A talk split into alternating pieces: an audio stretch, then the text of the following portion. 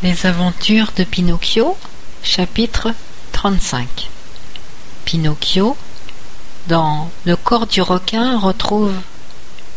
Mais qui donc retrouve-t-il? Vous le saurez en lisant ce chapitre. Après avoir dit adieu à son ami le thon, Pinocchio s'engouffra dans l'obscurité régnant dans le corps du requin et marcha à tâtons dans le noir, progressant pas à pas vers cette pâle lueur qui brillait vaguement dans le lointain. Il entendait ses pieds clapoter dans une eau grasse et glissante qui dégageait une forte odeur de poisson frit, comme si c'était la mi-carême. Plus il avançait, plus cette lueur lointaine et imprécise gagnait en brillance et en netteté. Il marcha longtemps avant d'atteindre son but. Et là, que trouva Pinocchio? Je vous le donne en mille. Il trouva une petite table sur laquelle était allumée une bougie enfilée dans une bouteille en cristal vert et assis à cette table un petit vieux aux cheveux blancs comme de la neige ou comme de la crème fouettée. Il mâchouillait des petits poissons vivants, si vivants d'ailleurs que la plupart du temps il parvenait à s'échapper de sa bouche. La vue de ce vieil homme provoqua chez Pinocchio une telle surprise et une telle allégresse qu'il faillit en devenir fou. Il était partagé entre le rire, les pleurs et l'envie de raconter une foule de choses. Il n'arrivait qu'à balbutier confusément, à cracheter des bouts de mots ne voulant rien dire finalement. Il parvint à sortir de sa gorge un cri de joie, ouvrit grand ses bras et se jeta au cou de l'homme. Oh, mon papounet, enfin je te retrouve. Plus jamais je ne te quitterai, jamais, jamais. Donc, mes yeux ne m'ont pas trompé répondit le vieil homme en se les frottant. Donc tu es bien mon cher Pinocchio Oui, oui, c'est moi, c'est vraiment moi. Et vous, vous m'avez déjà pardonné, n'est-ce pas? Oh, mon petit papa, moi, comme vous êtes bon. Alors que moi, au contraire. Mais j'en ai eu des misères, tout est allé de travers. Figurez-vous, mon pauvre petit papa, que le jour où vous avez vendu votre veste pour m'acheter un abécédaire, je suis allé au spectacle de marionnettes. Et là, le marionnettiste voulait me jeter au feu pour faire cuire son mouton. Puis il m'a donné cinq pièces d'or pour vous, mais j'ai rencontré le renard et le chat qui m'ont emmené à l'auberge de l'écrevisse rouge, où ils ont mangé comme des loups affamés. Après, je suis parti tout seul dans la nuit, et des assassins m'ont poursuivi longtemps et m'ont pendu au grand chêne. Puis la jolie fillette aux cheveux bleu nuit, a envoyé un carrosse me chercher, et les médecins ont dit S'il n'est pas mort, cela signifie qu'il est toujours vivant. Et comme j'avais dit un mensonge, mon nez s'est allongé au point de ne plus pouvoir sortir pour aller avec le renard et le chat enterrer mes quatre pièces d'or, car avec la cinquième, j'avais payé l'aubergiste ce qui fit rire le perroquet, et au lieu des deux mille sequins que je devais récolter, je n'ai rien retrouvé. C'est pourquoi le juge, sachant que j'avais été volé, m'envoya en prison, d'où je sortis grâce à une mesure de clémence, jusqu'à ce que, voyant une belle grappe de raisin, je tombai dans un piège, et le paysan, pour me donner une leçon, m'a fait garder le poulailler, et quand il m'a rendu ma liberté, le serpent, dont la queue fumait, se mit lui aussi à rire, si fort qu'il fit éclater une veine de sa poitrine, et c'est comme cela que je suis retourné chez la jolie fillette aux cheveux bleu nuit qui était morte. Alors le pigeon, voyant que je pleurais, me dit J'ai vu ton papa qui fabriquait une chaloupe pour te chercher. Et moi je lui ai répondu Ah, comme j'aimerais avoir des ailes moi aussi. Et il m'a dit Tu veux voir ton papa? Et moi j'ai dit Oh oui alors. Mais qui va m'emmener? Et lui Moi, je te porterai. Et moi Comment? Et lui Tu n'as qu'à monter sur mon dos.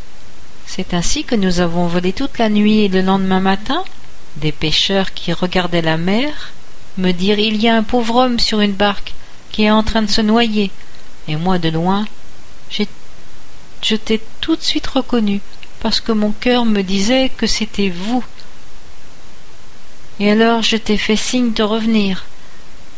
Moi aussi je t'ai reconnu. L'interrompit Gepetto. Et j'aurais volontiers fait demi-tour, mais comment? La mer était grosse et une énorme vague a fait chavirer ma chaloupe. C'est à ce moment-là qu'un horrible requin, qui rôdait dans les parages, m'a repéré, s'est dirigé vers moi et, tirant la langue, m'a avalé comme une tartelette bolognaise. Cela fait combien de temps que vous êtes renfermé ici? interrogea Pinocchio. Depuis ce jour, il a dû s'écouler deux années. Deux années, mon pauvre Pinocchio, qui m'ont paru deux siècles. Et comment avez-vous fait pour vivre? Et où avez-vous trouvé cette bougie? Et les allumettes pour l'allumer, qui vous les a données? Je vais tout raconter. En fait, la même tornade qui me fit chavirer coula aussi un navire marchand. Son équipage parvint à se sauver, mais le requin qui avait ce jour-là bon appétit avala aussi le bâtiment. Comment, d'un seul coup? S'étonna Pinocchio qui n'en revenait pas. Il n'en fait qu'une bouchée, effectivement il ne rejeta que le mât principal, qui s'était coincé dans ses dents comme une vulgaire arête de poisson. Ma grande chance fut que ce navire était chargé de viande conservée dans des caisses étanches, de pain grillé, de bouteilles de vin, de raisins secs, de fromage, de café, de sucre, de bougies et de boîtes d'allumettes en cire. Grâce à ce véritable don de Dieu, j'ai pu survivre durant deux ans, mais aujourd'hui cela touche à sa fin, il n'y a plus rien dans le garde-manger, et cette bougie allumée est la dernière qui restait. Et après? Après, mon cher enfant, nous resterons dans le noir. Alors décide à Pinocchio, il n'y a pas de temps à perdre, il faut trouver un moyen pour fuir. Fuir? Mais comment fuir? En sortant par la gueule du monstre et en se jetant à l'eau. C'est vite dit, Pinocchio. Moi je ne sais pas nager. Aucune importance, mon papounet. Vous montrez sur mon dos et moi, qui suis un bon nageur, je vous porterai jusqu'à la côte. Tu rêves, mon garçon? soupira Geppetto, en secouant la tête et en souriant tristement. Comment une marionnette comme toi, qui mesure à peine un mètre, pourrait-elle avoir la force de nager avec moi sur son dos Bah, essayons, on verra bien. De toute façon, s'il est écrit que nous devions mourir tous les deux, nous aurons au moins la consolation d'être dans les bras l'un de l'autre. Sans ajouter un mot de plus, Pinocchio se saisit de la bougie et commença à avancer en éclairant le chemin.